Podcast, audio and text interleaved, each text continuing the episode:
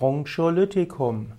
Broncholytikum ist die Bezeichnung für ein Medikament, das Verkrampfungen der Bronchienmuskulatur lösen soll.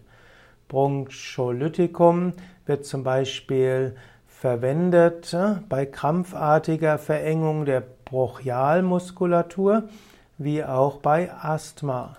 Es gibt natürliche Broncholytika und es gibt auch chemische Broncholytika.